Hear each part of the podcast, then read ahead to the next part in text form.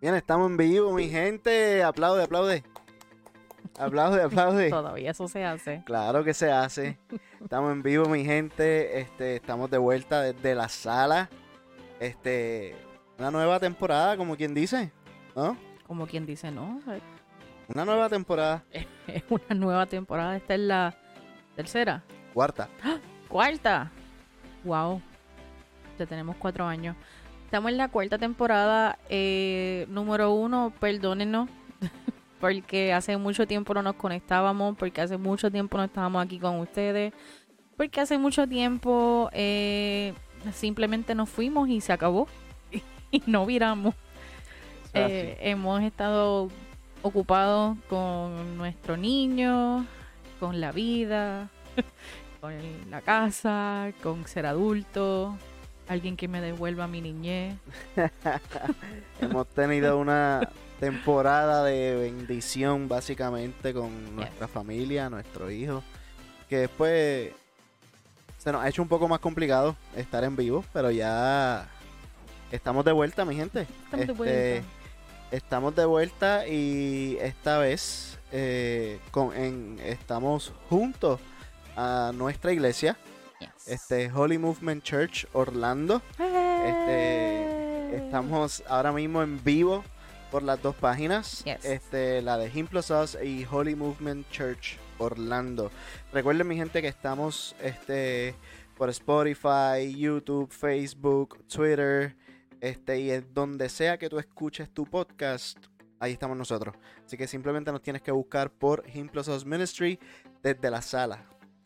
Y también reciban entonces un saludo de nuestros pastores, los pastores Peter y Stephanie Rivera, eh, que pues eh, nos hemos puesto de acuerdo para que este año nuestro podcast eh, vaya de acuerdo con lo mismo que está ocurriendo en nuestra iglesia. Nosotros queremos ser de bendición no tan solo, ¿verdad?, para eh, las redes sociales y, y las personas que no van a nuestra iglesia, pero también queremos ser de bendición a lo mejor a alguien que este que no sea parte de la iglesia, no tenga un lugar donde llegar, un, lu- un lugar este donde adorar a Dios. Queremos invitarte a que seas parte de Holy Movement Church si estás aquí en el área de Orlando al área central. Este, porque nosotros mismos no estamos en Orlando, pero sí estamos cerca de Orlando, por lo tanto nos congregamos allí. Si no tienes una casa, eh, puedes venir a la nuestra. No a la nuestra de aquí, sino que a la nuestra de la iglesia. Este, Pero si te comunicas final- con tiempo, bienvenido sea. Exactamente.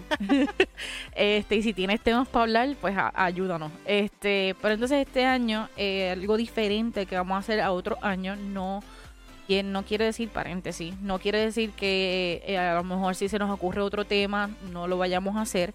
Pero este año, eh, luego de un tiempo obviamente de oración, hemos llegado a un acuerdo con nuestra iglesia y con nuestros pastores y lo mismo que estamos dando en el estudio bíblico en nuestra iglesia Holy Movement Church lo vamos a dar aquí en desde la sala. Eso es así. One Así que. Ay. Estamos de vuelta. Así que estamos este, junto a ellos, así que le doy las gracias a nuestro pastor y la pastora Stephanie y Peter este, por darnos la oportunidad y confiar en nosotros. No cualquier persona confía en las redes y la plataforma de su iglesia para darnos la oportunidad para llevar un mensaje y, y- y hacer lo que, lo que nosotros hacemos, lo que muchos conocen y los que no nos conocen. Pues somos Billy y Andra, este ministerio Him Plus Us. Este, estamos llamados a impactar las redes sociales y, y diferentes plataformas digitales. Este, y por eso estamos aquí en, en obediencia. Eh, me ven aquí hablando ahora mismo, no soy de hablar mucho generalmente. Así que esto es pura obediencia, mi gente. Este, eh, si quieres saber más de dónde salió esto y de, y de nuestro testimonio este, en cuanto al podcast y, y cómo Dios puso esto en nuestro corazón, pues ve a Spotify y busca el primer episodio del podcast y te va a enterar. O a cualquiera otro porque casi siempre lo hablamos. Pero lo importante es que pues lo decimos nuevamente. Estamos de vuelta. Eh, esperemos que este año podamos seguir lo que usualmente hacemos, que hacemos una vez cada dos semanas. Nos reunimos. Este año hemos, por el momento, convocado que vamos a estar aquí los martes. Así que estén pendientes siempre a las redes sociales para que nos puedan encontrar, para que tengan toda la información, tanto de Holy Movement Church y de Him Plus Us eh, desde la sala. Eh, algo que siempre decimos, y o, sea, hoy tenemos todos estos anuncios y todos estos eh, puntos antes de hablar del tema. pero es porque es, porque es la primera vez. Después de esto no nos van a escuchar todo esto. Pero queremos recordarles que este, si estás viendo este live, queremos que sea interactivo, así que déjanos su pregunta o su comentario. Si usted quiere agregar alguna información, escríbenlo en los comentarios. Nosotros les vamos a responder en los comentarios. Eh, si tienes alguna petición de oración o algún tema o algo que se te quedó, alguna duda, escríbenos. Nos puedes escribir al DM, nos puedes escribir este, el Messenger o en los comentarios. Eh, pero estamos accesibles, estamos accesibles eh, tanto nosotros como nuestros pastores. E inclusive, si nos quieres llamar, nos puedes llamar a House Podcast 407-735-6899. Si nos añades al WhatsApp, estamos ahí 24-7. Este, y nos puedes hablar y, y, comentar. Y si necesitas oración, podemos hablar contigo, lo que tú quieras. Este, pero sí estamos disponibles. Eh, nos puedes buscar y contactar cuando, cuando quieras. Así que yo creo que ya concluimos con todos los anuncios. Podemos recoger las ofrendas. Este, eh, comenzamos. Sí, claro. Entonces, el tema, el primer tema que vamos a zumbar este año. Eh, como les dije, estamos este año de acuerdo con los estudios bíblicos que estamos haciendo en nuestra iglesia. Y el primer tema eh, que vamos, del cual queremos hablar es la naturaleza del Espíritu Santo. La naturaleza del Espíritu Santo de Dios. Right? Es así. Y este, ya que pues me, dijo ahí, eh, este año en nuestra iglesia estamos, ah, como les estamos diciendo, estamos haciendo este estudio bíblico y es eh, de un libro de John Ria, que creo que se llama el comentario exegético del Espíritu de Dios. Exegético. Palabra de domingo. Alabamos hoy. Eh, eh, que si lo quieren buscar, esto lo puedes encontrar en Amazon o me imagino que en cualquier otro lugar donde compres libros. I really don't know. Yo sé que a mí me llegó por Amazon. Este, así que vamos a hablar de eso el día de hoy. Eh, la naturaleza del Espíritu Santo. La naturaleza del Espíritu Santo. Eh, no, hablan a veces mucho del Espíritu Santo y a veces este simplemente lo tomamos como, como lo dicen. O sea, eh, no sabemos de dónde viene, no sabemos este, cómo llegó, no sabemos cuánto tiempo está, está aquí o está en nosotros. Este. Porque pues estamos acostumbrados a que cuando llegamos a, a, muchos lugares, muchas iglesias, este, por decirlo así, ¿no? hablan de del Espíritu Santo, pero generalmente nadie te lleva back to basics a explicarte qué es el Espíritu Santo y, cómo, cómo lo alcanzas, cómo hablas, conectas con él. Correcto, entonces este año, este libro pues, se basa en completamente en el Espíritu Santo. So, básicamente todos los temas de este año que nos vamos a profundizar vamos a adentrarnos a lo que es el Espíritu Santo. Y para poder hacer eso, primero hay que saber qué es el Espíritu Santo. Para aquellos que no saben qué es el Espíritu Santo, es el Espíritu eterno de Dios, es Dios mismo. Eh, nosotros los creyentes creemos en que hay un que Dios es un Dios trino. Ser un Dios trino significa que tiene tres partes y Dios es espíritu, Dios es Dios y Dios es Jesús. Eh, son las tres partes o las tres personas de, Dios. Y una de ellas, obviamente, es el Espíritu Santo. Muchas veces, pues, eh, se escucha mucho, mucho de Jesús, se escucha mucho de Dios, pero se escucha poco del Espíritu Santo. Creo que del menos que se habla y en ocasiones hay, personas que han, hasta a mí me ha pasado que yo he mencionado, vamos a hablar del Espíritu Santo, y dices como que, ay, porque vamos, o yo le he dicho hasta, mira, vamos a adorar al Espíritu Santo y me han mirado como si yo estuviese diciendo que iba a adorar a un libro. O a otra persona o a otro Dios. Ajá, y cuando el Espíritu Santo es Dios, o sea, si yo digo que voy a adorar al Espíritu Santo y que yo le doy la bienvenida al Espíritu Santo, yo le estoy dando la bienvenida a Dios, yo le estoy dando la bienvenida a una parte de Dios. Eh, entender eso también es entender que el Espíritu Santo no es algo que ocurrió, que pasó en el Nuevo Testamento. El Espíritu Santo viene desde el Antiguo Testamento. De hecho, en Génesis 1.1, ¿sabes? Si te vas al principio de la Biblia, en Génesis, eh, se los voy a buscar. No sé si Javi quiere, quiere decir algo aquí en lo que yo busco. Pero básicamente en Génesis eh, lo que te dice es que el Espíritu de Dios estaba revoloteando. Espérate, lo tengo. Es one moment, please. Dios en el principio creó los cielos y la tierra. La tierra era un caos total, las tinieblas cubrían el abismo y el Espíritu de Dios se movía sobre la superficie de las aguas. No dice que Dios se estaba moviendo por, el por las aguas. Dice que el Espíritu de Dios se movía sobre la superficie de las aguas. So, entender el Espíritu Santo es tú saber que el Espíritu Santo viene desde el principio. No es un invento ni es algo que, ocurrió este, muchas veces lo que eh, eh, entendemos a lo mejor o, hemos visto o hemos escuchado más es que el Espíritu Santo cayó sobre nosotros cuando vino Pentecostés. Y sí, eso es una media verdad. Porque ahí es donde el Espíritu Santo se nos entrega a nosotros, los humanos, para que el Espíritu Santo nos acompañe en nuestro diario vivir a nosotros.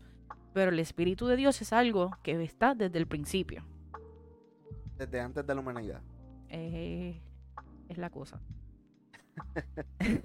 so, hay que entender eso, que no es algo que, que, que es nuevo, mi gente. Es algo que ya estaba no es algo que pues que, podamos hablar eh, que sea algo nuevo.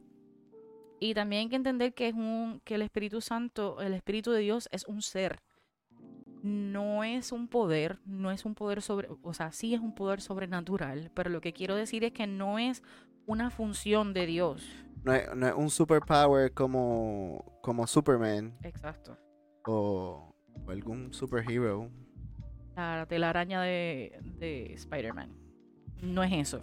No te estamos diciendo que el Espíritu Santo es como que una.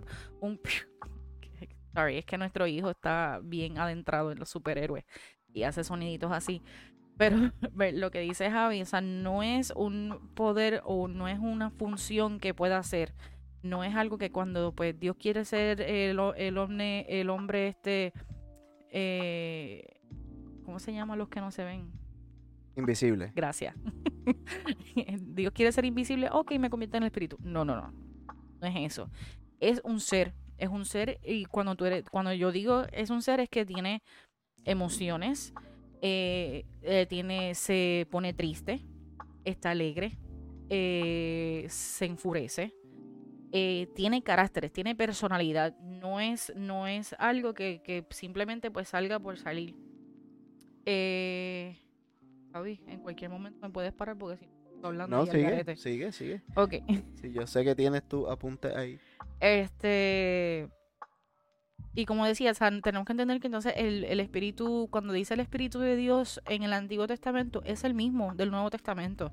No es uno diferente. Es que eh, nosotros tenemos la gran bendición por gracia, que Jesús nos dio, nos, nos entregó esa gracia eh, que ahora mismo el Espíritu Santo está y habita entre nosotros. Eso fue un regalo que Él nos dio. O sea, Jesús mismo dijo, yo me voy, pero les voy a dejar a alguien. No dijo algo. Él no dijo, les voy a dar este superpoder, esta kriptonita. O sea, Él dijo, les voy a dejar a alguien que es, que es mayor que yo. Y es y, literalmente lo está diciendo porque, o sea, el Espíritu de Dios es algo que estaba desde el principio, es el mismo. Eh, y, es bueno que estés adentrando en esto que está desde mucho antes, porque inclusive, por eso si me ven el teléfono, estoy hasta buscando en Google, en, eh, a ver en dónde te dice que el Espíritu Santo está desde, desde los principios.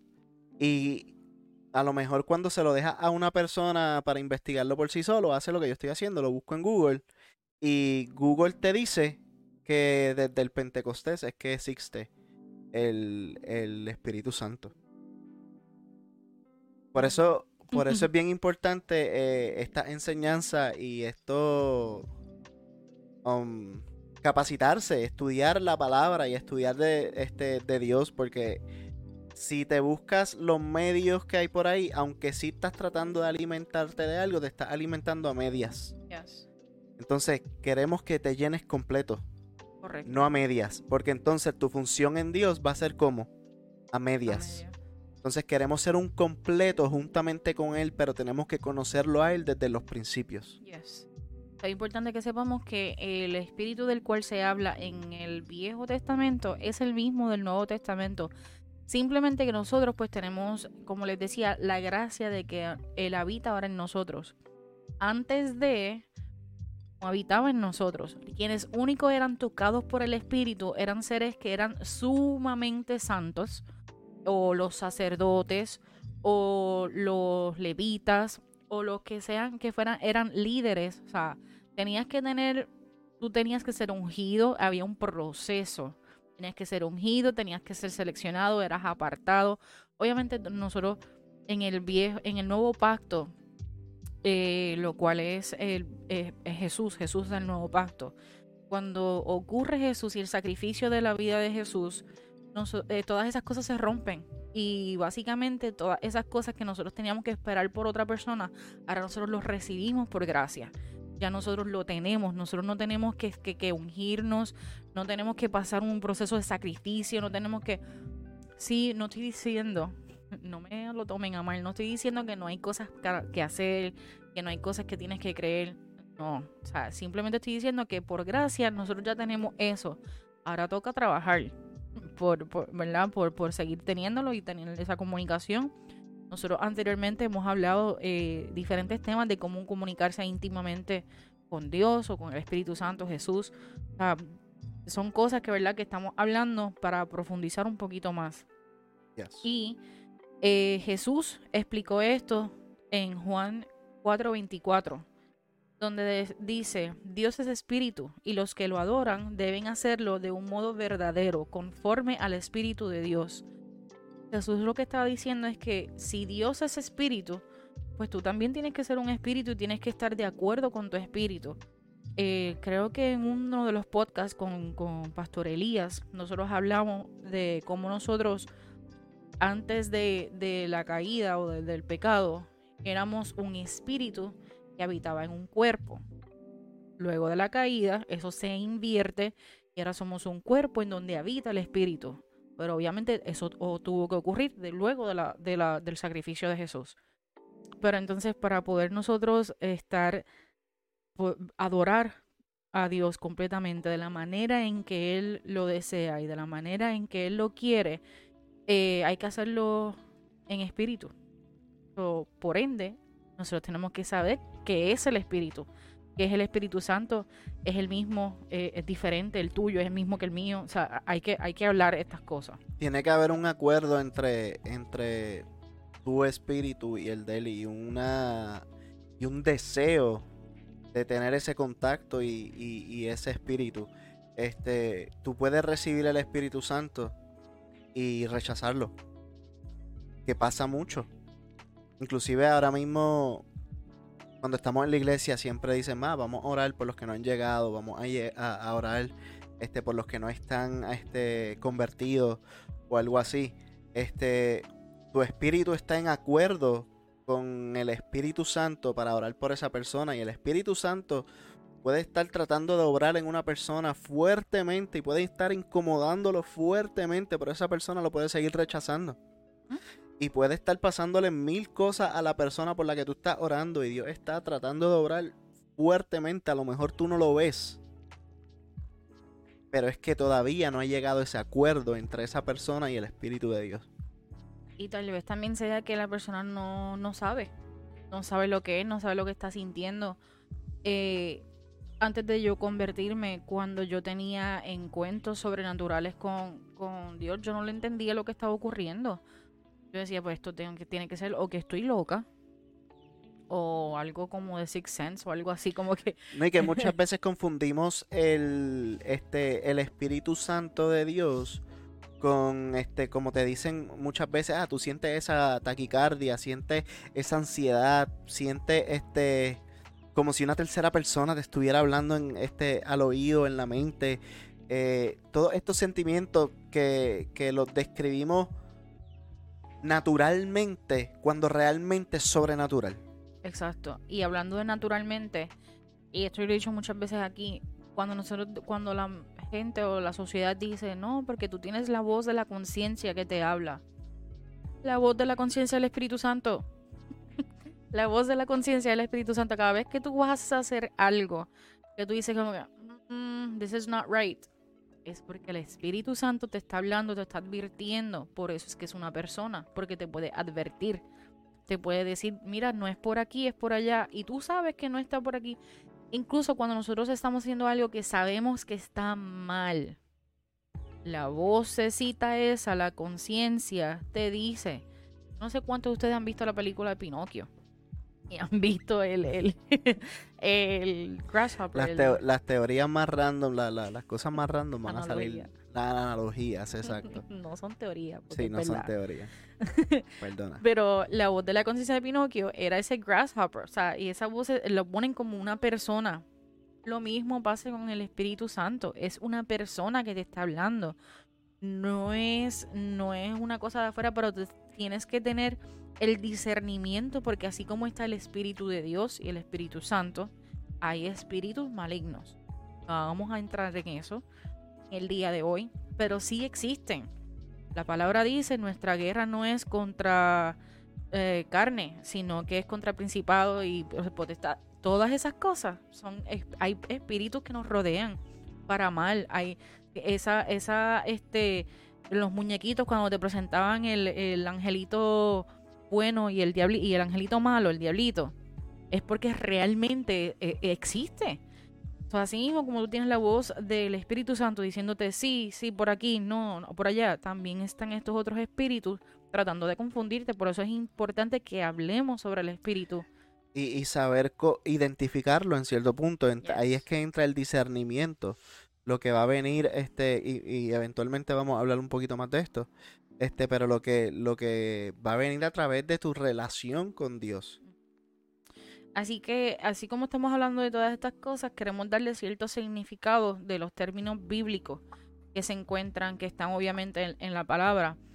Y la palabra tenía en su origen, eh, en su origen tiene varios lenguajes. Está el hebreo, está el griego, el latín y arameo si me faltó uno, pues el pastor le toca ponerlo en los comentarios después para que no, para que no falle. Pero, este, básicamente la, la Biblia, ¿verdad? Estaba, disculpen, estaba escrita en esos lenguajes. Obviamente, al traducirlo al español, al chino, al inglés, a todos estos otros lenguajes, hay cosas que se pierden. Eh, por eso es que es importante tú siempre buscar varias versiones de la, de la Biblia eh, para que entonces llegue y, lea, ¿verdad? Para que puedas tener como que el completo de lo que se está leyendo. Pero, eh, ¿por qué digo eso? Es porque en hebreo la palabra espíritu se dice ruach y en griego se dice neuma. Pero algo curioso es que en ambos lenguajes, aunque son diferentes, en ambos lenguajes el espíritu se define por ser un aliento fuerte eh, un aliento, fuerte respiración a través de los orificios, se me fue, de los orificios nasales. Cuando en el Génesis se nos habla que, Dios hizo ese soplo, De, aliento, ese aliento de vida, o cuando en, en, las iglesias decimos, no, el soplo de Dios o el viento de Dios, nuevamente nos estamos refiriendo al Espíritu de Dios. Eh, por eso es que más adelante lo vamos a ver, uno de los símbolos es el viento, o sea, ese, e, esa respiración cuando... Que mucha gente dice, ay, sentí un aire. No es un fresquito de un abanico, es el espíritu. Puede ser también el abanico, pero, pero es el espíritu. Eh, esa neuma, ese ruaj, ese, ese, es algo fuerte que tú, que tú sientes, que, que, que tú realmente no hasta ah, no entiendes, se te pueden se te paran los pelos, puedes caerte, puedes sentir diferentes cosas. Eh, pero ese aliento que obviamente Dios sopló sobre Adán para darle vida, es el mismo aliento el que vive dentro de nosotros. Es, por eso es que, la, que en Salmos dice que todo lo que respire alabia a Jehová, porque todo lo que está respirando literalmente está alabando a Jehová, porque somos, tenemos ese aliento de, de Dios. Yes. El aliento también es algo que está en movimiento. Eh, no es algo que para, no es algo que tiene que tú lo, que tú puedas este ver. La única manera de tú ver el viento es si se mueve una hoja.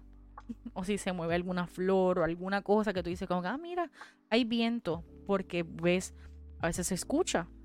Hoy mismo yo le decía a mi esposo, el viento en casa está bien fuerte. Y era porque yo lo que hacía era es que escuchaba el aliento. Sound effect.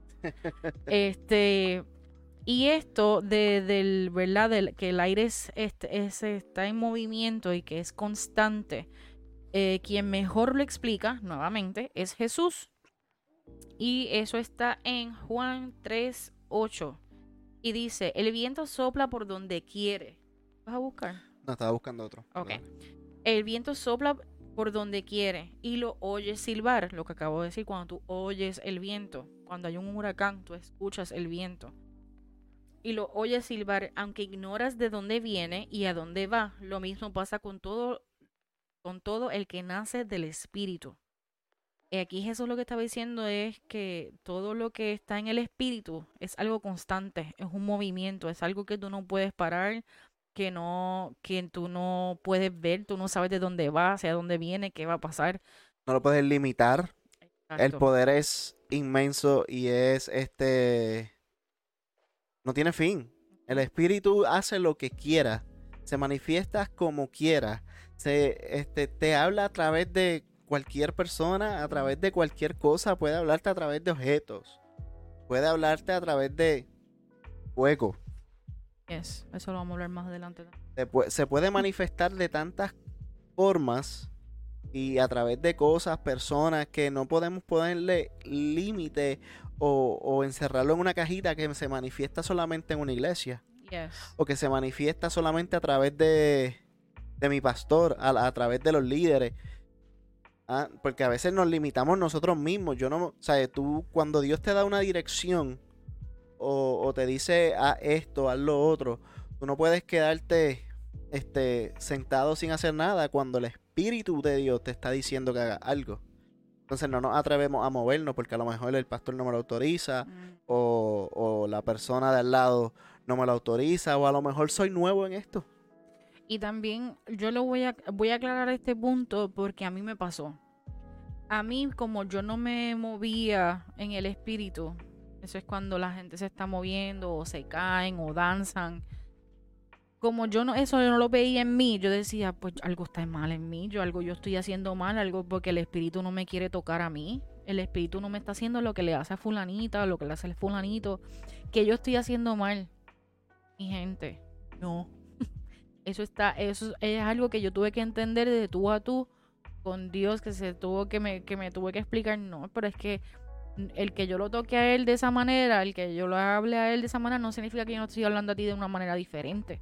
Que el Espíritu Santo no está comunicándose contigo de una manera diferente. Y yo, ah, no te sientas mal si tú no has sentido ese meneo o esa, ese toque de hablar en lengua. el hablar en lengua. Eh, si tú no has tenido algo, una experiencia así, no te sientas mal porque eso no significa que no has sido tocado por el Espíritu y que el, Espíritu no está habitando en ti. Simplemente tienes que tener una comunicación más íntima para que veas y entiendas de qué manera te está hablando el Espíritu de Santo a ti. Porque Dios te habla de diferentes maneras a diferentes personas. De la misma forma que Dios me habla a mí, no es de la misma forma que le habla a Diandra. Exacto. Dios me puede hablar a mí en una voz audible mientras a Diandra le habla a través del viento. O a través de otra persona. O a través de música, a través de risa, a través de lenguas celestiales. hay tantas formas que el Espíritu Santo se puede manifestar en una persona que no todos somos iguales. Exactamente. No te sientas mal si tú no has visto eso físicamente en ti, no quiere decir que en algún momento Dios el Espíritu no lo va a hacer. No, I'm not saying that. Yo te estoy diciendo que si no te ha pasado, no te sientas mal y no te sientas como que, ah, pues el Espíritu no me quiere a mí o algo yo, o sea, no te sientas menos. Simplemente es momento de que sintonices un poquito más y te, y te sincronices más con el Espíritu para que veas de qué manera te está hablando a ti, de qué manera te está buscando. Eh, porque el Espíritu de Dios es básicamente Dios revelándose a sí mismo. Es dejándote saber porque, nuevamente, la palabra te está diciendo, Dios es espíritu. Por lo tanto, Él te va a hablar en espíritu, en ese viento. Si tú estás viendo ese viento y hay algo que te llama la atención de ese aliento, de ese, de ese viento, whatever lo que está ocurriendo, adéntrate más en eso. Habla más, aprovecha y ora. Eh, vete en oración o busca la palabra. O sea, hay eh, eh, despierta eso en ti para que tú puedas ir reconociendo qué es lo que está ocurriendo. Cuando hay un pensamiento que tú sigues pensando en lo mismo, en lo mismo, en lo mismo, adéntrate en la palabra, ora, busca. Busca dirección de Él. Yes. El Espíritu te puede guiar a hacer lo que tengas que hacer, a, llegar a esa decisión que tengas que tomar. Este, no te estoy diciendo que vayas a donde Dios para pedir favores nada más. Este, es un error que cometemos mucho y que muchas veces pensamos que Dios es un genio de botella. Lo que es un podcast de nosotros lo puedes buscar en Spotify. Se llama Dios genio de botella, lo puedes buscar y ahí te enteras un poquito más. Este, pero Dios no es un genio de botella. ¿Sabe? Primero, primero, primero que todo, sea agradecido con él. Yes. Sea agradecido con él y que sea de corazón. Porque si tú quieres que Dios te hable, primero tienes que hacerlo con el corazón. Dios sabe lo que habita en tu corazón. Por lo tanto, si tú estás siendo hipócrita con Dios y Dios no te está hablando, analízate. Este, revisa este, qué hay en tu corazón. Eh, hasta el punto en el que seas sincero contigo mismo y seas completamente honesto con Dios. Yes. Eh, de esa misma manera en que estamos hablando, ¿verdad? De, la misma, de las diferentes maneras en que eh, el Espíritu se va a revelar a ti. Eh, la deidad y la persona del Espíritu de Dios, al revelarse a la humanidad, Dios eligió. O sea, no es que Él, pues, no es que ellos lo quieren, pues yo solo... No, Él eligió. Él hizo, tomó la decisión de que Él primero quería dar a conocer lo que era su unidad su unidad, pues es lo que hablaba al principio, el ser trino. Entonces, uno de los aspectos o una de las personas de él que él da a conocer primero es el espíritu. En Deuteronomio, wow, me salió, casi nunca me sale decir eso. 4.35 dice, a ti se te ha mostrado todo esto para que sepas que el Señor es Dios y que no hay otro fuera de él muchas veces, como decía al principio, yo me sentía mal por hasta mencionar al Espíritu Santo porque era como si, como que un tabú. Como que sí, él es parte de la Trinidad, pero no hablamos de él. Como Bruno. Wow. no hablamos de Bruno. O sea, y es como, yo, incluso yo estaba viendo esa película y yo decía, esto es lo mismo del Espíritu Santo.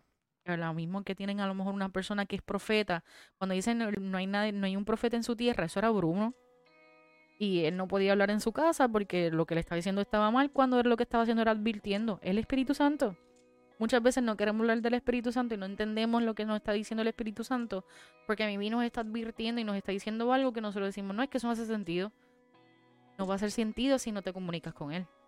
No te va a hacer sentido si no tienes una, una relación íntima con, con él. Nosotros siempre vamos a, advocate. Eh, no sé siempre vamos a hablar Busca el diccionario. de la importancia de tener una relación íntima con Dios. Dios, con Jesús, con el Espíritu Santo. Porque es la única manera en que tú vas a poder eh, entender, es la única manera en que tú vas a poder tomar decisiones correctamente, decisiones sabias. Es de la única manera en que vas a poder eh, eh, sentirte completo, porque tú eres completo cuando eres completo con Él. Y para ser un completo con Dios, pues hay que conocer todas sus partes y todas sus personalidades y todos sus caracteres. Eh, no sé si tú querías hablar. Sí, sigue, sí. en este contexto, entonces, eh, tiene también la connotación de la integridad de, de, Jehová y la dedicación inquebrantable a su pacto. Básicamente le está diciendo, yo les he estado, les estoy dejando saber estas cosas porque yo quiero que ustedes me conozcan. Yo quiero que ustedes sean parte de mí porque ustedes son mi diseño. También en Deuteronomio 7:9 dice, reconoce por tanto que el Señor tu Dios es el Dios verdadero, el Dios fiel, que cumple su pacto generación tras generación y muestra su fiel amor a quienes lo aman y obedecen sus mandamientos. Lo que decía ahorita. O sea, tú no puedes creer que pues porque ya lo tenemos por gracia, pues yo no tengo que hacer más nada y me cruzo los brazos y me quedo aquí. Hay que obedecer sus mandamientos, hay que obedecer su pacto, hay que amarlo, hay que buscarlo, hay que tener una relación con él. Hay que tener una relación con él para entonces poder adorarlo correctamente. Exacto. ¿Cuánta, cuánta gente no busca la bendición de Dios, pero no siguen sus mandamientos? Tú no puedes esperar que Dios te bendiga con ciertas cosas o con lo que ya Él tiene preparado para ti si tú no estás preparado para recibirlo. Porque las cosas que Dios tiene para bendecirte son para su obra, para su reino. O sea, tú estás pidiendo bendiciones, bendiciones para tu beneficio, no para, no para Dios. Las cosas que Dios te va a dar a ti son para que las uses para Él, para que son herramientas este, que, que va a usar para, para pues llevar la palabra o hacer lo que te toque hacer en su reino. Yes. Eh, eh, eh tenía algo aquí cuando estabas diciendo eso. En muchas ocasiones también puede ser que Dios hasta te permita tener bendiciones fuera de tiempo o bendiciones que tú estás pidiendo para gratificarte a ti mismo porque quiere enseñarte algo porque es tan bueno que a veces pues te lo voy a decir, pues está bien, pues te voy a dar esto. La parábola, la de el, el hijo pródigo. Él, a él, su padre le dio su, ¿cómo se llama eso? Herencia, fuera de tiempo. Una herencia a ti te toca cuando tu papá se muere, ¿verdad? El que tenga herencia. este, eh, cuando, cuando tu papá se muere, pues a ti te toca lo que sea que sean de tus papás. Y este hijo lo pidió fuera de tiempo. El padre se lo concedió. Se va, hizo y deshizo, pasó lo que pasó, tuvo que volver a casa y él decidió, mira, yo voy a llegar y voy a hacer el voy a ir de servidor porque yo sé que yo hice las cosas mal. Y aunque él fue de nuevo a su casa a ser servidor, a hacer como que lo, lo menos, con todo y eso, el padre lo recibió de brazos abiertos, le hizo a la madre la fiesta y le dio todo lo que tenía. O sea, básicamente, herencia a la dos. ¿Por qué estoy diciendo esto? Porque esa misma manera en que Javi está diciendo, o sea, tú, si tú estás todo el tiempo pidiendo bendiciones, no tienes esta relación con Dios, puede ser que Dios como quiera te lo dé. Pero quiero que sepas que al fin y al cabo, como quiera, tienes que llegar al punto en donde tu voluntad y tu, tus deseos se alineen con los deseos del Padre. Y aún en tus errores, Él te recibe con los brazos abiertos. Yes, y te va a ser la madre de la fiesta. Que lo dije. Eh, por ende, con lo que estamos diciendo de Dios Trino, podemos adorar a Dios como si fuese uno solo, aunque tenga esas tres partes, porque es uno solo. Eh, yo decía en, la iglesia, en Holy Movement, que tenemos que ver, eh, again, mis analogías, tenemos que ver a Dios como si fuese un huevo el huevo tiene el caparazón, tiene la clara, tiene la yema. Tú no dices que es yema. Tú dices, ay, dame esa yema, dame esa clara, dame esa cáscara. No, tú dices, dame un huevo. Por ende, el huevo se compone de tres partes, pero sigue siendo huevo. Dios se compone de tres partes, pero sigue siendo Dios. Por lo tanto, tú puedes adorar a Dios como uno solo porque es uno solo esa. Ahí está. No. Ok. y se me olvidó, eh, el pastor había dicho otra analogía así, pero se me olvidó cuál fue. Que no se las puedo dar, pero para la próxima. Eh, tenemos que entonces también saber que eh, la triplicidad de la naturaleza divina de Dios se compone, ¿verdad?, de, de ser todas esas cosas, de ser ese uno. Eh, en Hechos, antes de decirle de Hechos, eh, a, los apóstoles y a Jesús se le hizo sumamente difícil el camino porque a ellos fueron los que más duro le tuvieron que dar el tema del Espíritu Santo. ellos fueron los que tenían que hablar, mira, de que, o sea, el Espíritu Santo es algo real, el Espíritu Santo es, es, es una persona, y tuvieron que verla que explicar eso. Por eso es que también se les hizo tan difícil evangelizar, se les hizo tan difícil que les creyeran de que ellos estaban hablando de Dios, porque hablaban en una era donde tú decir que Dios no era, que Dios es más de una cosa, era pecado. Hello, si me pasó a mí en el 2000 y pico, porque no voy a decir año para que no digan de dónde yo estaba y con quiénes estaba. Si me pasó a mí en los años 2000, imagínate antes de Cristo. Imagínate cuánto más difícil se les hizo a ellos explicar.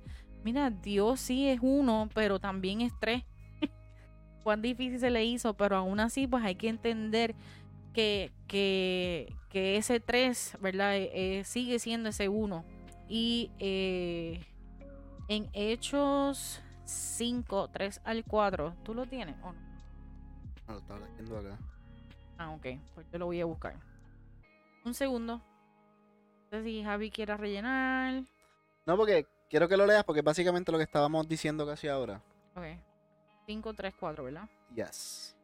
Dice, Ananías les reclamó, Pedro, ¿cómo es posible que Satanás haya llenado tu corazón para que mintieras al Espíritu Santo y te quedaras con parte del dinero que recibiste por el terreno? ¿Acaso no era tuyo antes de venderlo y una vez vendido, no estaba el dinero en tu poder? ¿Cómo no se te ocurrió, cómo se te ocurrió hacer esto? No has mentido a los hombres, sino a Dios. Aún que aquí está hablando para que le mintieras al Espíritu Santo. Al final dice, no estás mintiendo a los hombres, le estás mintiendo a Dios. Por lo tanto, este le está diciendo, o sea, si tú te dejaste llevar por tus sentimientos, si hiciste algo fuera de tiempo, hiciste algo incorrecto, le estabas mintiendo al Espíritu Santo, pero más allá, le estás mintiendo a Dios. O sea, ese es otro ejemplo de para que nosotros podamos entender esa deidad, esa triplicidad de Dios. También para entender... Juan. Ok, perfecto. Javi les va a leer Juan. Juan 16, 13. Cuando venga el Espíritu Santo de verdad, Él los guiará a toda verdad. Él no hablará por su propia cuenta, sino que les dirá lo que ha oído y les contará lo que sucederá en el futuro. Está diciendo él no hablará por su propia cuenta. Si no habla por quién. Por Dios. Exacto. También Él es Dios. Dios, tres. We get it. analogía del huevo. Este, sino que les dirá lo que ha oído y les contará lo que sucederá en el futuro el Espíritu Santo te va a revelar, por eso dice revelación, mucha gente dice revelación del Espíritu. A veces leemos estos textos bíblicos ahora mismo y los interpretamos de alguna manera, pero de esa manera que lo estamos interpretando, hoy a lo mejor no es la misma de la que lo vamos a interpretar mañana, porque el Espíritu Santo te puede revelar el verdadero significado de la palabra. El Espíritu Santo te puede revelar el futuro. Y por más que tú quieras este, esa revelación, a lo mejor tú no estás listo para que el Espíritu te revele lo que va a pasar. Por lo tanto, tenemos que mantener esa, esa conexión con Dios, esa relación con Dios constantemente para saber, este, pues, no solamente lo que va a pasar, sino estar preparado y recibir lo que el Espíritu Santo te va a traer.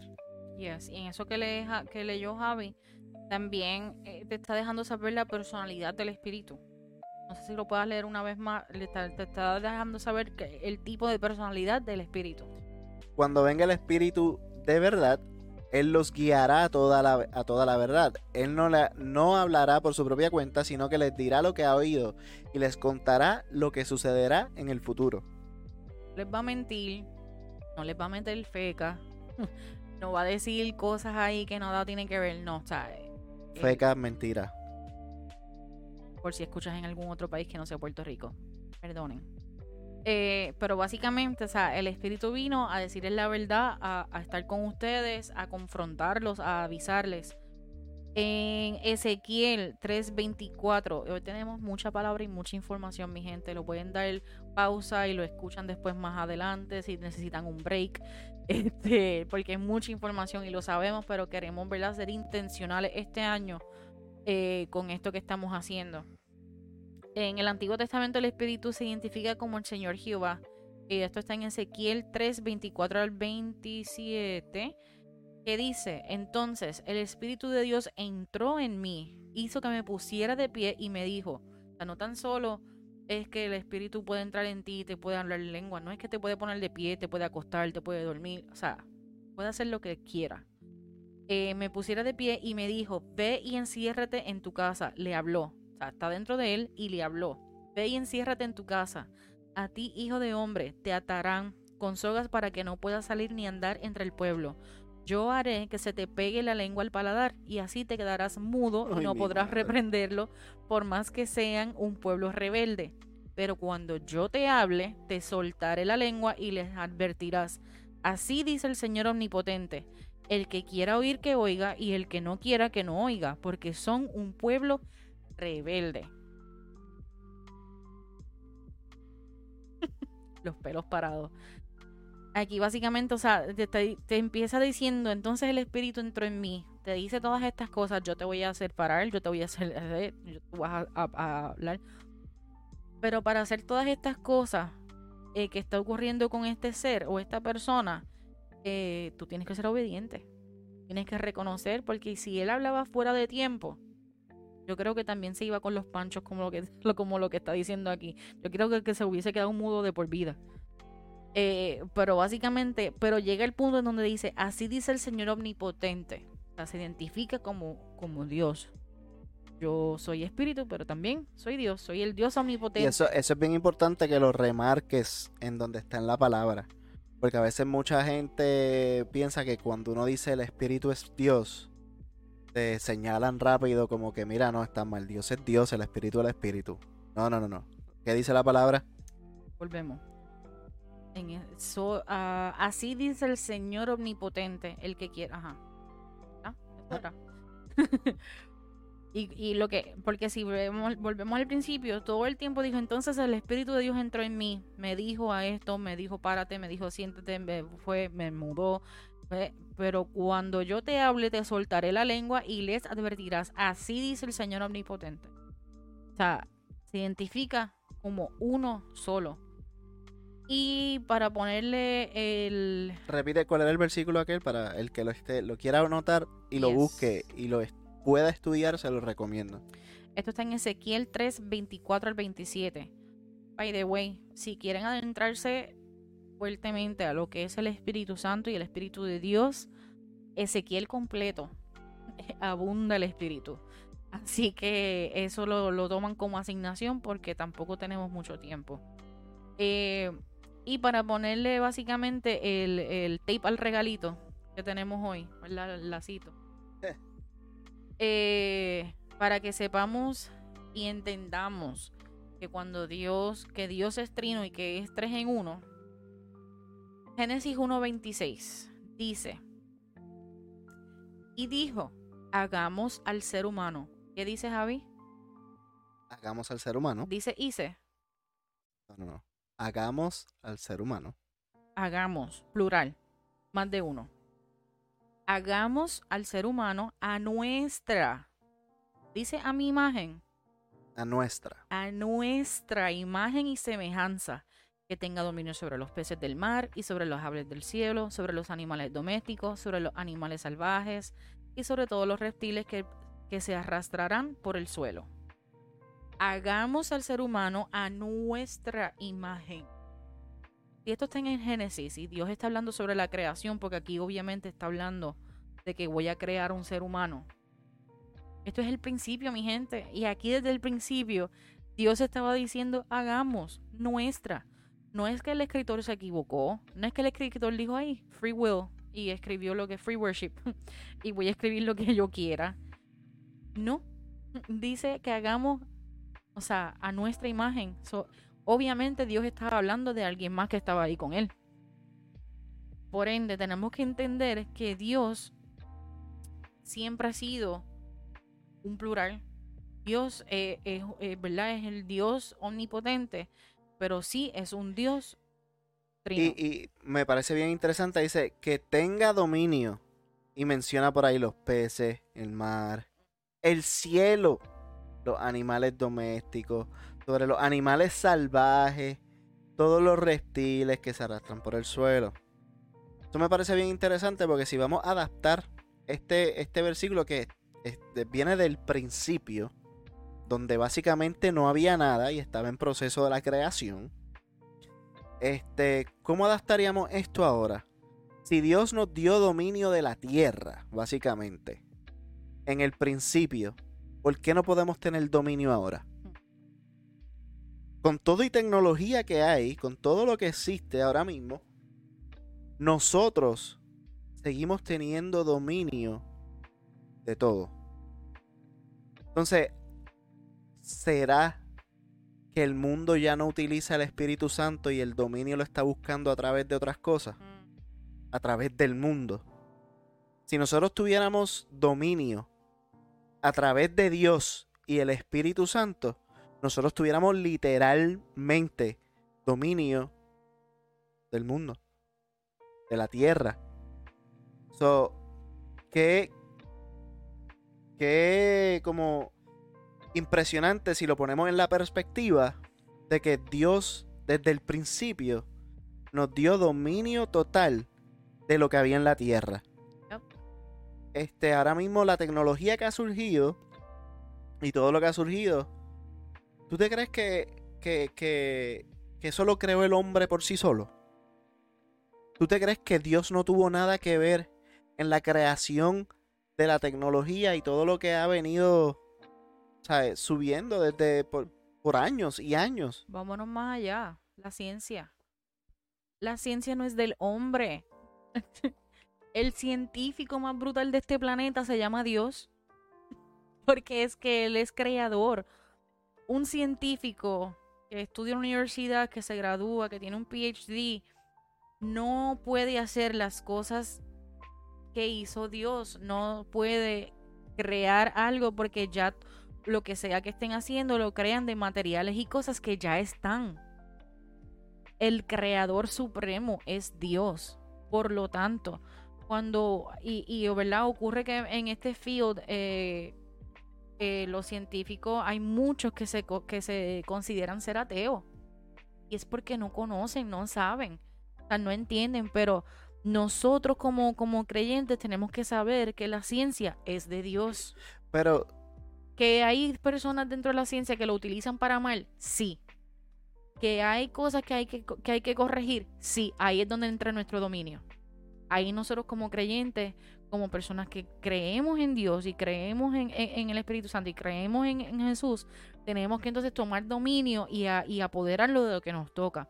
Pero nosotros decir, uy, la ciencia es, de- es del, es del diablo.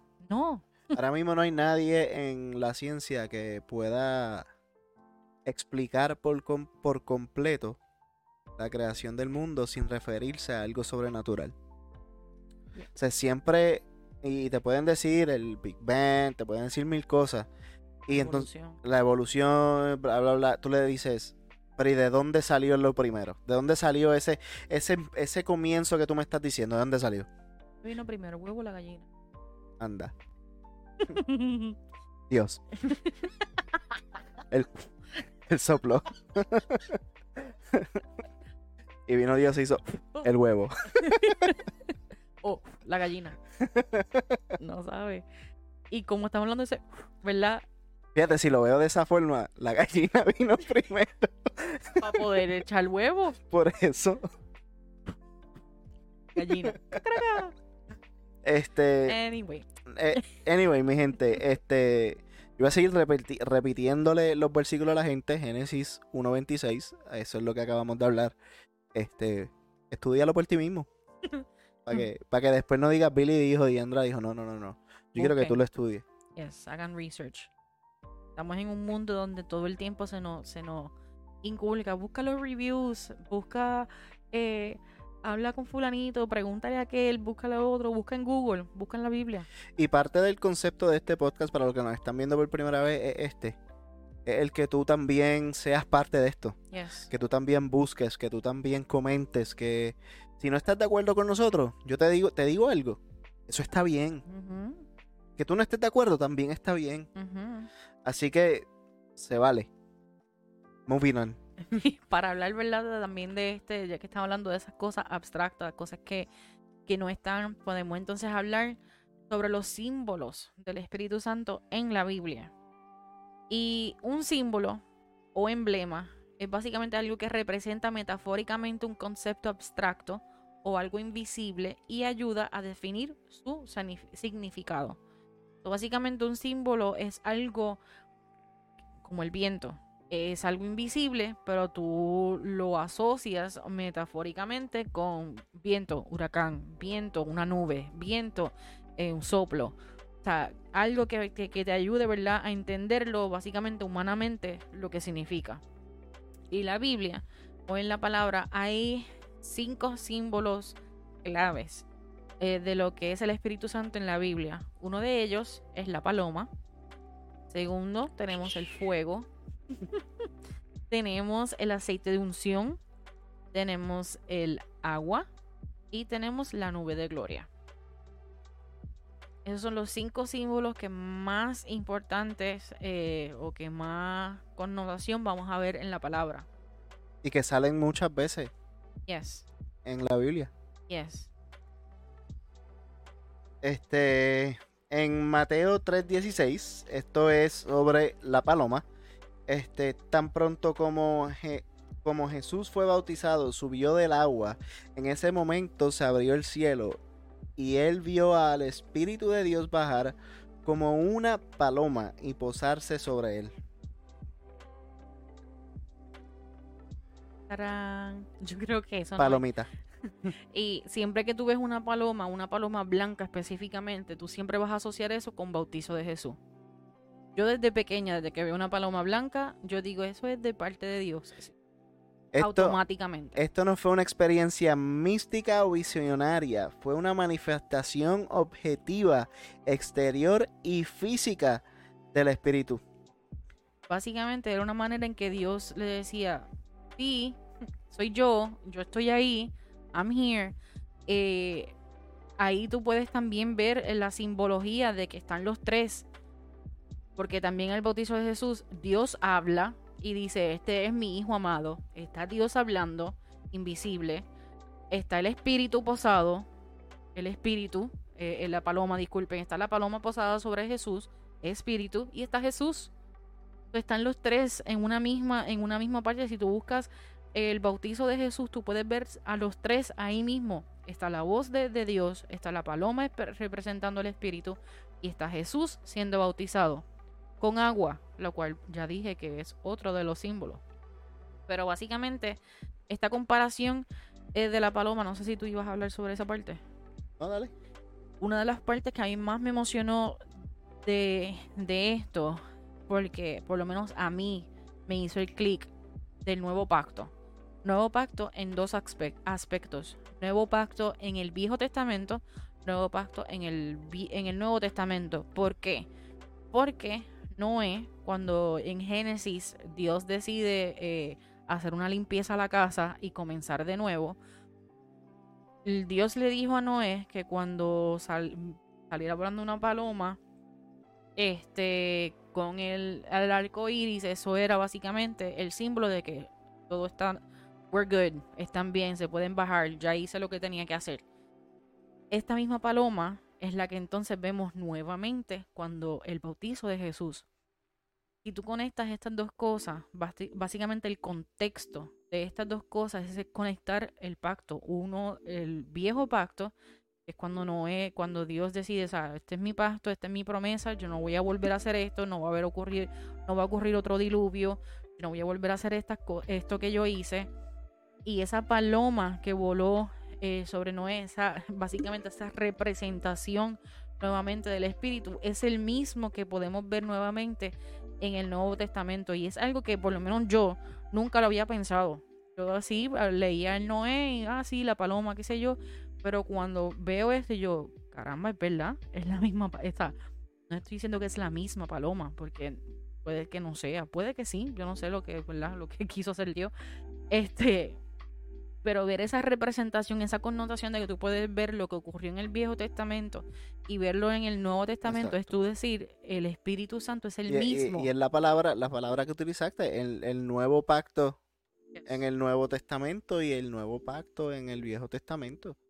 Cuando tú ves, cuando tú ves esa representación en el Viejo Testamento, cuando se, aparece la paloma, el arco iris, todo eso, eso es un simbolismo. Lo que, lo que Dios le dijo, estos símbolos son los que te van a dejar saber a ti que todo está bien. básicamente, envió el Espíritu, o pues para ponerlo en el contexto bíblico, simbólico, exacto, envió la paloma. Here we go. Y básicamente entonces eso es lo que anuncia en el Nuevo Testamento, el nuevo pacto. El bautizo de Jesús eh, va a comenzar y en la palabra y cuando nos enseñan sobre Jesús, básicamente te, enseñan que ese momento en donde Jesús se bautiza es como que el comienzo de su ministerio.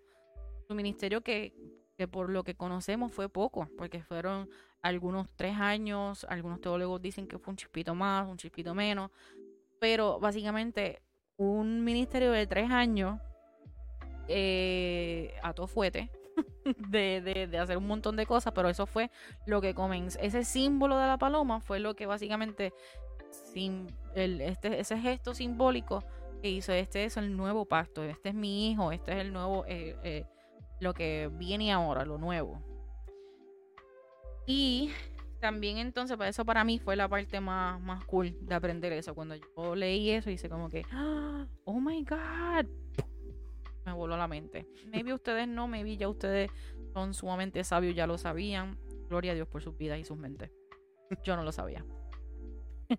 Entonces tenemos el segundo eh, símbolo, es el fuego. El fuego, el fuego. Sorry, I had to. Ok. Um, ajá. El fuego, eh, una de las representaciones, primeras representaciones que vemos o que conocemos eh, del fuego es cuando Moisés. Ajá. ¿Qué pasó? No. Mm, ok. Eh, cuando Moisés habla con un arbusto, que para nosotros puede parecer algo bien loco. Si yo veo a alguien hablando con un arbusto y de momento se prende en fuego, mi gente, yo me voy a asustar. Eh, yo, yo, por más creyente que yo sea, yo voy a decir como que, wow, ¿qué es esto? Y más si me pasa a mí y que de momento me empiece a hablar. Ajá. Pero entonces uno de los símbolos, es de los primeros símbolos, o uno de los símbolos, disculpen, está en la palabra eh, que representa el Espíritu, es el fuego. Juan el Bautista predijo el ministerio purificador un ministerio que iba a limpiar, que iba a sanar, eh, un ministerio de juicio. y por eso es que decimos que Jesús es un abogado. Y de esto vamos a hablar más adelante. Jesús es un abogado, pero el un ministerio que comenzaba nuevo del Espíritu Santo cuando proclamó lo siguiente. Y esto está en Mateos 3, 11 al 12. Y dice, yo los bautizo a ustedes con agua para que se arrepienten pero el que viene después de mí es más poderoso que yo, ni siquiera merezco llevarle las sandalias. Él los bautizará en el Espíritu Santo y con fuego. Tiene el aventador en la mano y limpiará su era, recogiendo el trigo en su género. La paja, en cambio, la quemará con fuego que nunca se apagará. Cuando dice todo esto, básicamente es algo, eh, eh, eh, lo que viene es algo que va a quemar lo que tiene que ser quemado y purificar, limpiar lo que tiene que ser purificado, santificar a aquel que tiene que santificar, dar juicio, o sea, dar juicio malo y bueno. Hay, hay juicios, mi Javi puede hablar más de esto que yo. ¿Por qué? Porque tú conoces más de juicios y cosas así. Eh, eh, hay juicios malos y hay juicios buenos hay dictámenes buenos y hay dictámenes malos. O sea, por lo tanto, ese eh, Juan el Bautista estaba diciendo, o sea, yo estoy haciendo esto simbólicamente con agua, pero lo que viene después es fuego. y eso es Ahí no está hablando de fuego de que ah, fuego. O sea, no, estamos hablando de que literalmente era una, una simbología de que esto va a quemar y esto va a abrir paso y va a cambiar literalmente todo lo que, lo que se ha hablado y todo lo que se conoce. En el día de Pentecostés, junto con una señal audible de una violenta ráfaga de viento, tuvo lugar la señal visible de las lenguas de fuego. Por eso nuevamente, cuando tú estás hablando en lengua, se le conoce como las lenguas de fuego. Y esto está en Hechos 2.3. Eh, de hecho, eh, de hecho, en Hechos. me estoy tirando mucha charrería ya. El sueño. Anyway. En este, en estos hechos, este, Jesús les dijo a los apóstoles, o sea, esperen aquí, porque estaban siendo eh, perseguidos en ese entonces, los apóstoles y todos los que, eh, los discípulos en ese entonces. Y Jesús les dice, o sea, quédense aquí y cuando ustedes se van, cuando ocurra, van a sentir un viento. Y cuando tú buscas ese, esa estampa de Pentecostés, en Pentecostés yo creo que estuvo como que estaban todos los símbolos. Hubo las lenguas de fuego, que era ellos empezaron a hablar en diferentes lenguas, no se entendían ninguno, pero todos sabían que estaban hablando de una sola cosa. Eso, entonces las lenguas de fuego, estuvo el viento, porque hubo mucho viento en ese momento y de hecho se sintió ese viento por todos lados. Las personas pensaban, las personas que vivían en, cerca o que estaban en, en, un lugar cerca pensaban que ellos estaban borrachos y que estaban, estaban locos y que estaban... Porque era tanto lo que estaba ocurriendo, era audible, era, se sentía por, el viento. fueron todas como que todas las simbologías en una. O sea, si queremos buscar uno de los lugares en la palabra donde podemos ver como que casi varias de, esas, de esas simbologías, yo diría que vayan a buscar en, en cuando ocurrió en Hecho lo de, de Pentecostés. Y Malaquías, esta lo tengo que buscar. Pero en Malaquías, Malaquías 3, 1 y 3. También se menciona el espíritu como un fuego. Se los voy a buscar. Eh, Malaquías. Malaquías 1 dije. Sí. Malaquías 3, 1 y 3.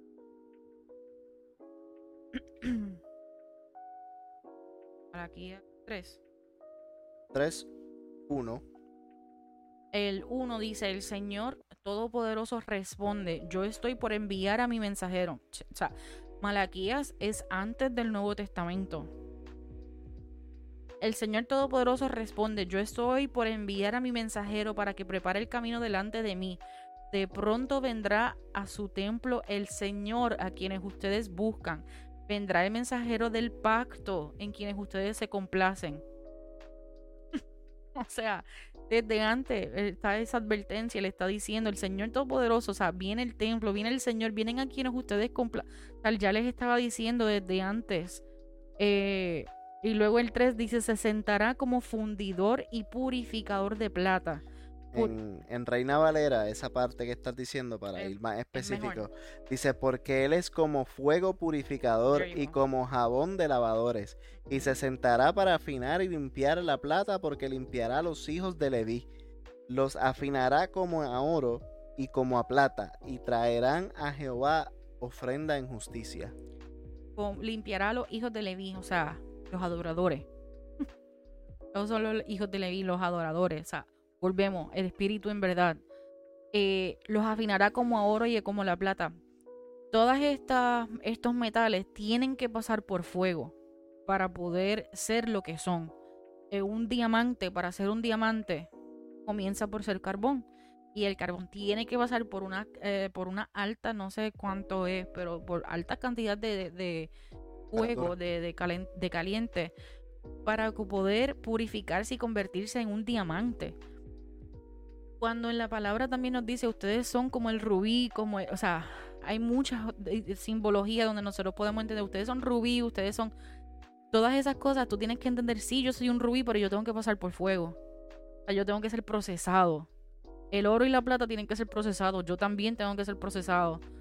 Por eso es cuando dicen, yo no sé por qué me pasan todas estas cosas malas, si, si Dios no dijo que iba a estar conmigo.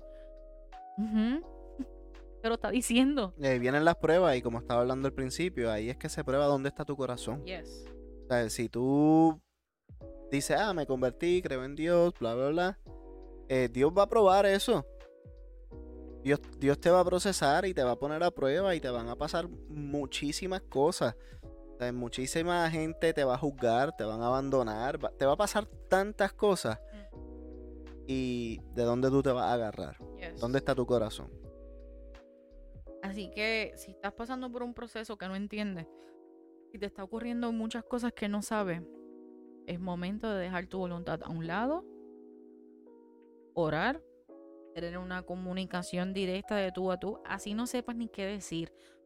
Yo, yo creo que una de mis mejores oraciones, a mí hubo un tiempo en que yo trataba de orar y yo no podía orar. Sinceramente, yo cerraba los ojos y mi boca, o sea, pasaba como lo que habíamos leído anteriormente y yo me callaba por completo. O sea, yo no podía hablar, pero lloraba.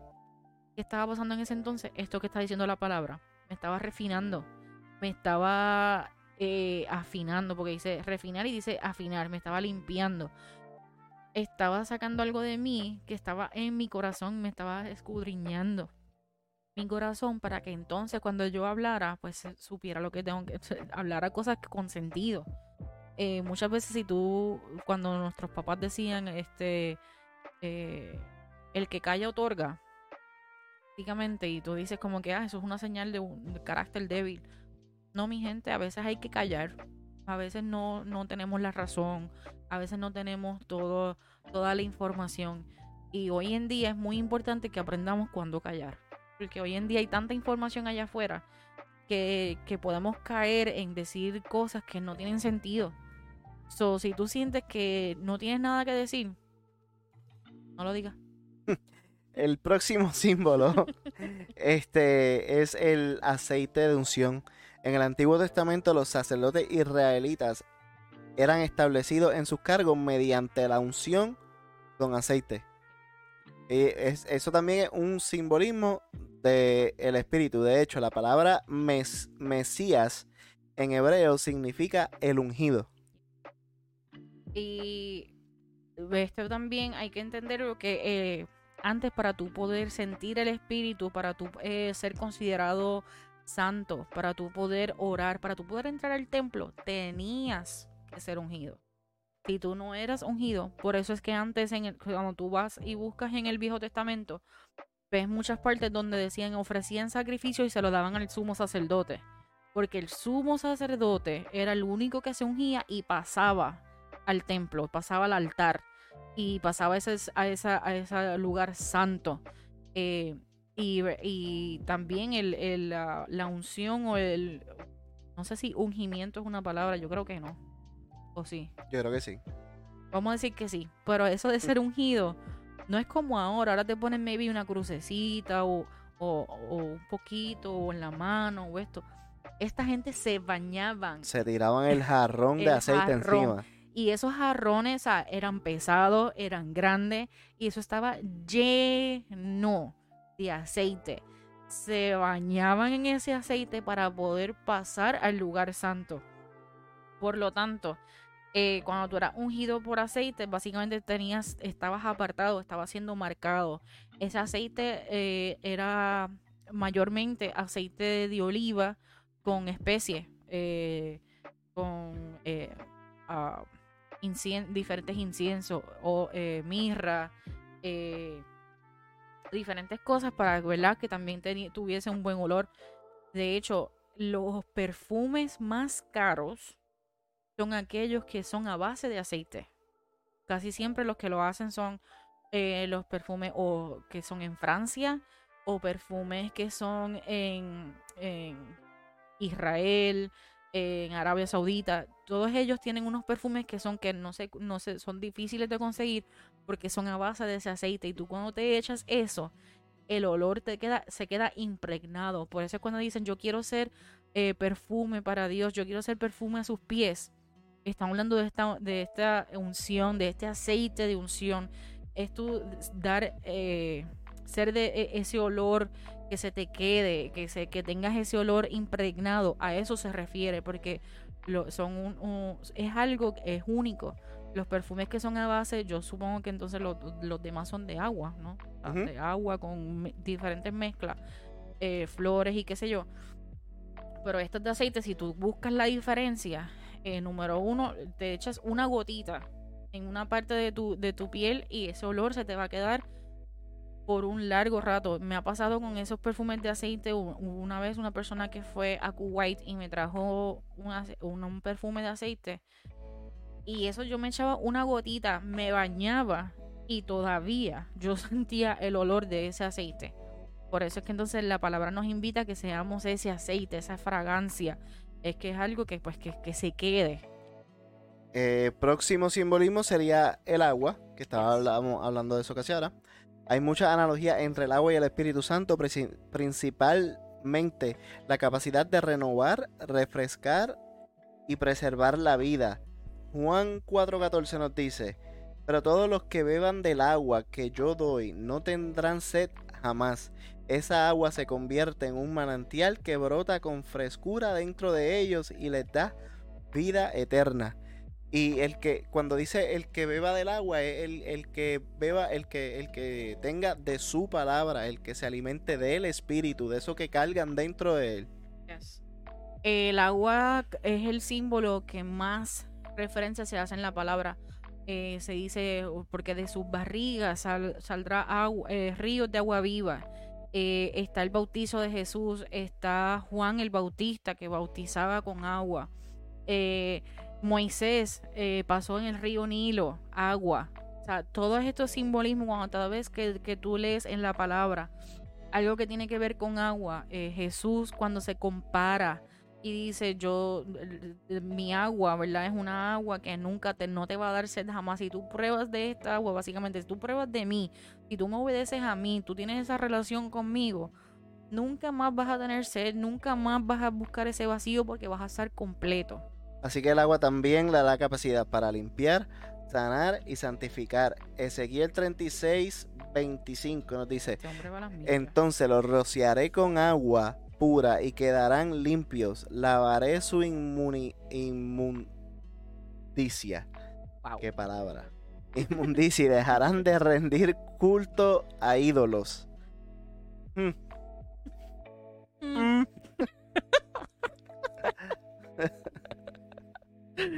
Así que para eso es que idolatran los cantantes y, Uh, se fue y- lejos. y no sigo, sigo. O el dinero. El, din- ajá, el dinero, las pertenencias, mire. Lávese con un poquito de agua. Este. Anda, es hora de bautizarse nuevamente. Sí. Ay, perdón, pastor. Hablamos- Nosotros se lo dimos al pastor. Nosotros advertimos, nosotros nosotros somos sin filtro. ¿Se acuerda que un pastor tuvo un tiempo que decía una, un segmento que decíamos sin filtro? Está aquí nuevamente. y Moving on. quinto simbolismo, dejamos eso aparte, no tal parte. Eh, y yo creo que es la más difícil de explicar. Eh, y les voy a decir por qué. Es la nube de gloria. Esto se me sigue yendo cada vez, tengo que volver a la misma página. La nube de gloria. Esta era la que escoltaba al pueblo de Israel en su viaje a Egipto. Esto también representa la presencia misma de Dios. Éxodo 13:21. Yo te- No, no, sorry que no me preparé como Javi, que estaba ahí back to back a las millas. Eh, Éxodo, ¿qué dije? 13. 1321. 13, 21 dice, y Jehová iba delante de ellos de día en una columna de nube para guiarlos por el camino, y de noche en una columna de fuego, fuego nuevamente, para alumbrarles, a fin de que anduviesen de día y de noche. Básicamente, él estaba presente en todo momento en esa nube para arroparlos, para guiarlos, para que ellos sintieran que sentían esa compañía de Dios. Interesante por demás que sea para guiarlos. Sea, mucha gente tiene que entender que cuando estás perdido, que cuando no tienes nada, cuando ya no te queda con quién hablar, cuando ya... Sea, siempre, siempre la gente espera a estar chavao, a, a no tener absolutamente nada para, para llegar a donde Dios. Y en ese momento Dios desde hace rato que tiene esa nubecita encima de ti para guiarte. Pero ¿qué pasa? Que muchas veces hemos entendido que el tener una nube encima es algo negativo. Oh. Especialmente si la nubecita es negra. Por eso digo, por eso dije, explicar la nube de gloria es a veces lo más, para mí es lo más difícil de explicar porque tú decís, hay personas que tú dices, ay mira, esta es nube negra, porque es algo negativo, es una persona que siempre está negativa, es una persona que siempre está, pero Dios, Dios, Dios, Dios, Dios Espíritu, Dios Jesús, te esconde una nube de gloria. Y tú buscas en la palabra, y no lo voy a decir hoy, ni lo voy a profundizar en eso hoy porque esto se va bien lejos. Llevamos ya casi una hora y media y pues, hay que cerrar. Nos vamos a tardar tres. Pero Dios se esconde en, lo oscuro. Dice aquí, tenía la capacidad, eh, lo voy a leer otra vez, tenía la capacidad de cambiar.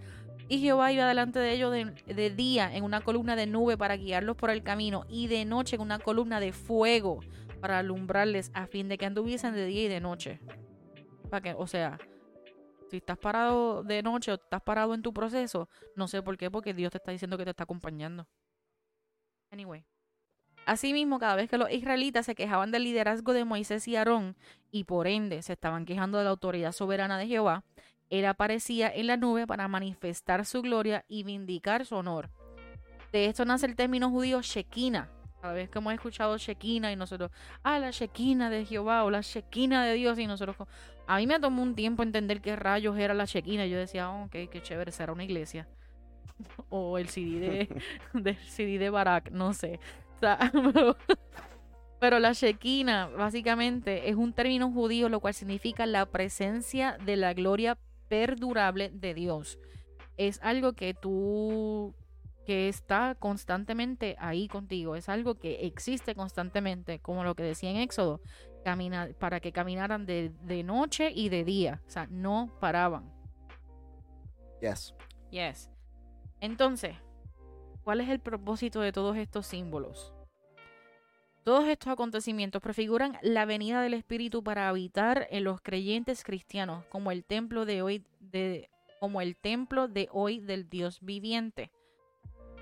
Eh, básicamente, porque estamos explicando todas estas cosas que están afuera, todos estos símbolos de afuera, es para que entendamos que eso, todos esos símbolos, todas esas formas en que Dios demostró eh, que, que, que Él estaba de forma abierta, de forma por fuera, es para que entendamos que todas esas cosas son las que habitan en nuestro corazón. Que todas esas cosas eh, todo lo que es Él, todo lo que es ese espíritu, habita en nosotros. Nosotros somos la nueva casa del Espíritu Santo. No solamente habita en nosotros, sino que están presentes constantemente. Todos estos símbolos no solamente estaban presentes en el Viejo Testamento miles de años atrás, sino que están presentes ahora y seguirán presentes en el futuro. Nadie se va a deshacer del, a deshacer del fuego. Inclusive es más que necesario un elemento de la vida. Nadie se va a deshacer del agua. Otro elemento. Ay, qué, qué casualidad. Es un elemento. El que tome de él nunca tendrá sed. Qué casualidad es un elemento científico. Fuego, agua, tierra, aire. Qué casualidad, ¿no? Son los símbolos. O sea, no son cosas, por eso le decía, la ciencia es de Dios. Es algo que es de la creación. O sea, nosotros decir así, los elementos de, de el aire, el fuego, la tierra, todos esos son los mismos símbolos que acabamos de hablar. Los símbolos del Espíritu. Primera de Corintios 3:16 para cerrar. Dice, ¿no saben que ustedes son templo de Dios y que el Espíritu de Dios habita en ustedes?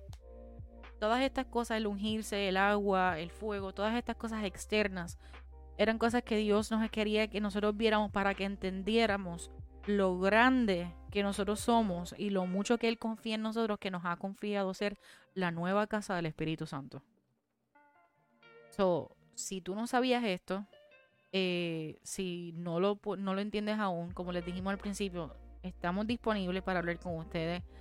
Dale para atrás y para adelante al, podcast lo más que puedan para que lo logren entender. Busquen en la palabra y busca todas estas cosas, cómo se conectan.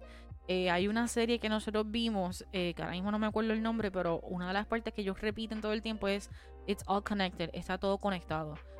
Y realmente, si tú te pones a analizar lo que acabo de hacer, eh, conectar los símbolos que acabamos de hablar del Espíritu Santo con los símbolos o, o los cuatro elementos, eh, puedes entender que estamos todos conectados, nosotros somos creación, por ende nosotros estamos conectados con la creación. Eh, asimismo, nuevamente, el huevo, como el huevo es uno, nosotros la creación somos uno y fuimos creados a imagen y semejanza de Dios. ¿Quieres hablar más de esto? Como decía Diandra, te puedes comunicar con nosotros o también puedes atender a la iglesia. Yes. Este, puedes ir a Holy Movement Church, que ahí es donde estamos nosotros, este, con los pastores este, Peter y Stephanie Rivera, en la 4001 South Golden Road, Road Orlando. Este, estamos allí los domingos desde las 11, este, la clase bíblica, domingos a las 10 de la mañana. Así que te esperamos, esperamos que esto haya sido de bendición. Eh, como les dijimos, háganos preguntas, déjanos comentarios, queremos conocerlo, queremos saber qué piensan de este tema y nos vemos en la próxima. Si nos ven hablando de lo más campante sobre todos estos temas, esto es intencional, mi gente. Quiero que sepan que el concepto de este podcast es poder hablar de Dios como lo harías con cualquier otra persona, poder hablar de Dios en tu casa, desde tu sala, desde tu cuarto, con la persona que sea, se puede hablar de Dios y, podemos hablarlo y discutir el tema normal. No es un tabú, no hay que taparlo. si se respeta 100% la opinión de todo el mundo, este, nada, mi gente, y estamos aquí. Desde la sala. Desde la sala. En nuestro nuevo set, no lo presentamos. No. El nuevo set. Hola. Así que, pues. Gracias por eh, conectarse. Nos vemos en la próxima. Recuerden que este año vamos a estar aquí, Dios mediante los martes. Eh, ya pronto pondremos entonces cuando estaríamos aquí próximamente. Dios los bendiga, los amamos. Dios los bendiga.